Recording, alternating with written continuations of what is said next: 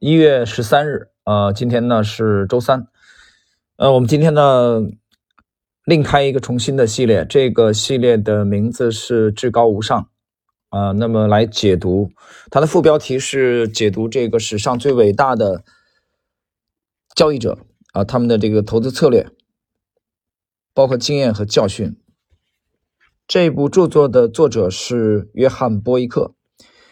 呃，我们这里必须要首先讲一下这个约翰波伊克这部著作，我读的比较早啊，是在应该一七年前后啊，在在在上海，呃，非常好，很精彩。但是我要事先讲一点，声明一点，我们今天解读的这个是今天开始这个系列解读的，实际上是约翰波伊克的第二本，呃，也就是说，实际上是至高无上的二啊，第二部。那么，我觉得一件很很奇怪的事啊。它的第一部在网上炒作的价格反而很反而更高，呃，但是讲这两部我都读过啊，说老实话，第二部更精彩，呃，所以我不理解，呃，第一部现在可能是出版时间更久远一点啊，想买到的话，你得出高价去买第一部，但实际上第一部没有第二部精彩，第一部就从杰西·蒂弗尔开始了。第二部他介绍的都有谁呢？我们这个后续内容当中可能会涉及到谁呢？比如说伦纳德·巴鲁克啊，华尔街的投资大佬杰西·蒂弗莫尔啊，这不用讲了啊，趋势投资的开山鼻祖啊，这个肯定会要涉及的，而且是重磅内容。吉拉德·勒布啊，就是投资存亡战，也有翻译成投资生存战的啊那位。理查德·维克夫啊，吉姆·罗贝尔、威廉·奥内尔啊，个个都是投资大佬。那么，我们解读，既然是精华解读啊，我我这里声明啊，我们跟这个，比如我们现在在继续的啊，这个这个新的系列，就是这个施瓦格的这个市场怪杰还不同啊，市场怪杰我们基本上啊是完全遵循他的，呃，这这这个主要的内容啊，百分之九十以上内容嘛啊，然后我们。加上解读，但是约翰波伊克的这部我觉得非常精彩的著作呢，呃，我觉得用我们用摘取它的精彩片段，因为这部书我读了不止一遍了啊啊！有人为什么这个时候又来呃解读这个呢？很简单啊，因为我现在又想重读它了啊！我现在读的话，至少应该是第三遍了，所以我这次读的话呢，我觉得用精读的方式啊，就是。我会摘取这部书中的精华，哪怕是精华的片段，哪怕是精华的一句话，啊，哪怕它是它前言的部分，哪怕是序言的部分，啊，我不打算这样大段大段的去复述啊。当然也有也有一些这个，它有许多内容都很精彩啊，你必须得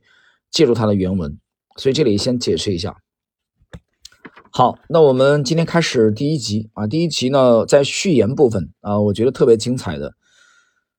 是我这个版本是上海财大的啊，因为它原来这个英文版应该是一六年引进引进中国，这个翻译的非常好啊，罗清亮罗清亮先生翻译的，上海财经大学出版社的，上海财大出了很多好书啊，很多。好，那么我们先看序言部分，总序的部分啊，我觉得非常精彩的是给我印象特别深刻的，呃，开篇巴菲特有他引用了巴菲特的名言：成功的捷径是与成功者为伍，啊，就是你学什么人。你想成为什么样，你就得去接近什么人，模仿什么人，很简单。那么这里边接着谈了巴菲特之前做了十年股票，开始也是打探消息啊，买进卖出做短线，但是结果业绩平平。后来他去听了格雷厄姆的这个价值投资的课程，他的投资业绩很快出现了改善，所以他由衷的感叹，在大师门下学习几个小时的效果，远远胜过我自己过去十年里自以为是的天真思考。啊，很多人这个，我经常讲啊，在在这个投资这个领域啊，或许是呃为数不多的，你必须要很快的承认自己错误的啊，实事求是的，来不得自大的啊，这个行业为数不多的，其他行业你还能装一装，在投资投机这个行业，你一装马上就会伴随着账面的亏损。所以巴菲特讲，自以为是，自己摸索了十年，还不如在格雷厄姆门下学几个小时的效果。啊，所以我之前经常讲，借助于他人的成功，借助于站在巨人的肩膀上的学习的重要性。那么后来他，我们知道他这个吸收了这个菲利普·费歇的这个成长股的理论，把格雷厄姆与费歇的理论融合在一起。他后来还称自己是百分之八十五的格雷厄姆和百分之十五的费歇。呃，然后点睛来了一句啊，巴菲特讲：如果我只学习格雷厄姆一个人的思想，就不会像今天这么富有。当然，我们知道后来他结识了查理芒格。啊，巴菲特是一个多么睿智的人！一九三零年八月份出生的这位，跟索罗斯同年的，呃，阅人无数，老头一辈子。他的思想，呃，这个其实精炼到什么程度？我举个例子啊，他跟很多人谈话，可能只听你讲一句都没讲完，只讲了半句，他马上就失去跟你继续对话的兴趣了。他是喜新厌旧吗？不是，太睿智了，啊，跟那个现在已经投资到英伦的啊李大佬一样的。李大佬一九二八年出生的潮汕的啊，投资高手。已经退了嘛？去年已经宣布退休了，该布的局都布好了。那么这样的人活到这样的岁数啊，到这样的境界，有这样的阅历，看人也好，听话也好，啊，听别人讲话也好，他可以快速的抓住要点，可以快速的识别你是不是这么回事所以，巴菲特这样的人啊，他可以很快的马上就会失去跟你对话的兴趣。但是非常奇怪的是什么呢？他居然保持了对查理芒格六十年的兴趣。啊，跟查理芒格搭档啊，相识啊，应该有六十年了，所以你也知道芒格的魅力和芒芒格对巴菲特的重要性啊，两个人惺惺相惜。好了，我们继续啊，还是这个总序言部分的内容。那么他引用了这个欧洲著著名的这个塞万提斯的在《堂吉诃德》当中的啊这句名言：“历史孕育了真理，它能和时间抗衡，把遗文旧事保藏下来。”它是这个亡古的迹象，当代的见解，后世的教训，啊，就是以古喻今也好，历史不断重演也好，我们研究这些伟大的先驱者，这些交易者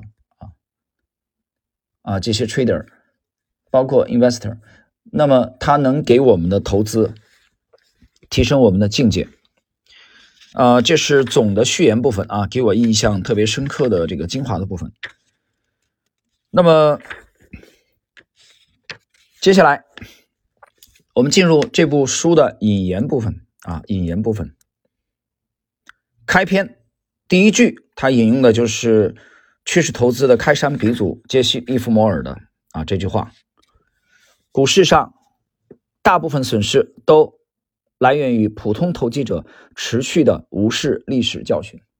这是利弗莫尔在一九二三年啊讲的话。什么叫无视历史教训呢？历史上冲过的。我觉得这里边至少两层含义。第一个是历史上曾经出现过的这些贪婪、恐惧，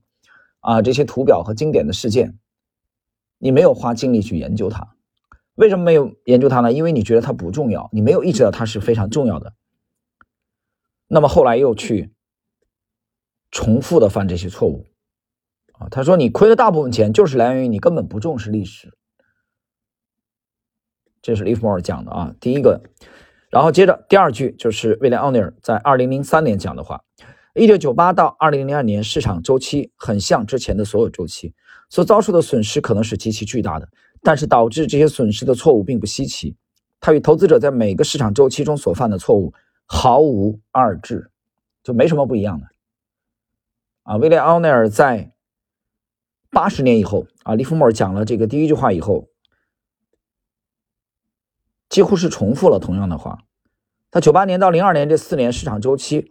跟之前周期没什么区别，他还是在讲历史不断重演。那么利弗莫尔和威廉奥内尔的脑子都坏掉了吗？没有。如果你忽略这两位大佬的话的话，那么只能证明一件事：你的脑子坏掉了。接下来第三位还是杰西·利弗莫尔，一九四零年。形态反复出现，因为股市是由人驱动的，而人性从未改变。有人听到这儿说：“这约翰·伯伊克疯了，这怎么翻翻来覆去的还在讲这个？”对啊，利弗莫尔告诉我们了，告诫后人：形态反复出现。这第三句啊，我们来看第四句：学习在股市中挑选盈利股票的第一步。你要研究过去的龙头盈利股，了解最成功股票的所有特征。这是威廉奥尼尔在一九八八年讲的。刚才第三句形态反复出现是利弗莫尔在一九四零年。实际上，利弗莫尔那句话讲的是在他的股票大作手操盘术，就是他呃离世之前的唯一的亲笔这个著作当中讲的。好，接下来啊，我们进入今天的这个第一集的呃，等于是后半部分的内容吧啊。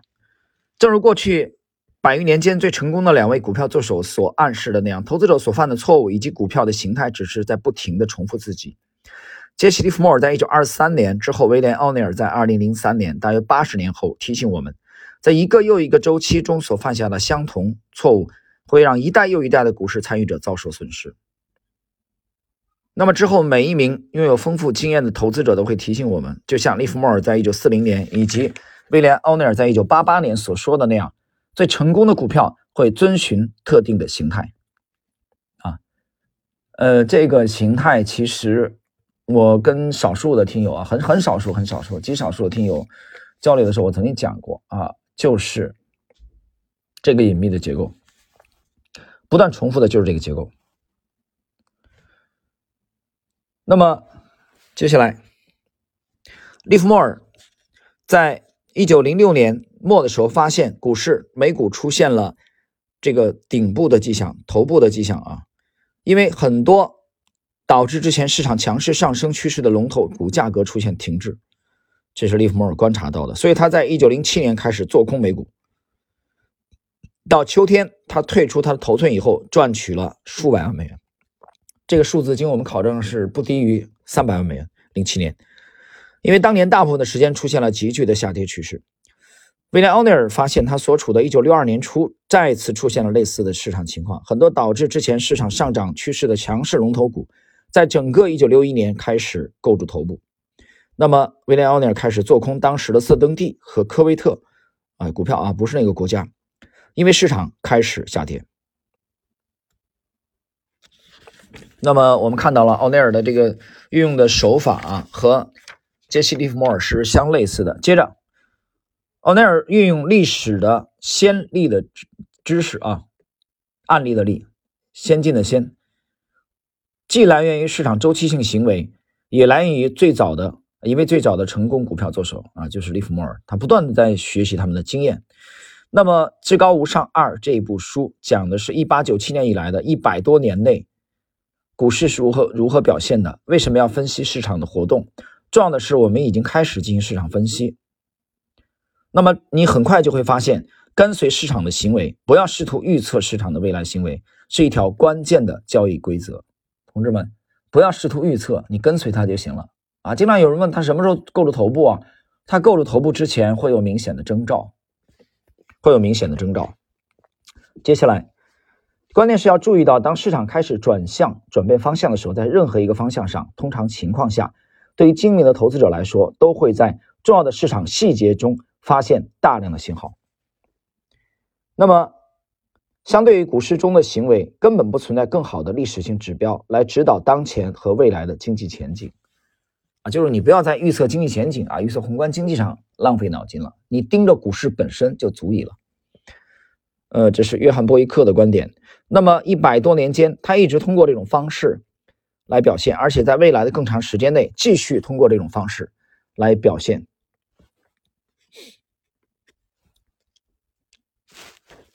市场不断的以这种方式运行，并且这种形态会重复，就像个股形态重复一样。我们不要忘记杰西·利弗莫尔在二十世纪初的著名论断：华尔街永不改变，股票会变，钱袋会变，但市场永不改变，因为人性永不改变。啊，这个我不展开啊。有人不理解的，去听一下半不红实战初级听单的里边的三大公理那一集和道氏理论，去听吧，那里讲的非常清楚。对很多人而言，他们不明白，他我就说我为什么要去研究历史呢？研究以前对以后有指导作用吗？啊，我经常这个听到一些言论啊，很很奇怪的言论。他说，这他主要是不懂技术分析的人。他以前能预测以后吗？能吗？呃，我这么回答你：以前不能直接预测以后，但是研究以前，它基于人性没有多大的变化，人性不断的重复这一点。它对你去交易的过程中啊，你的这个这个仓位啊，你的这个投资会有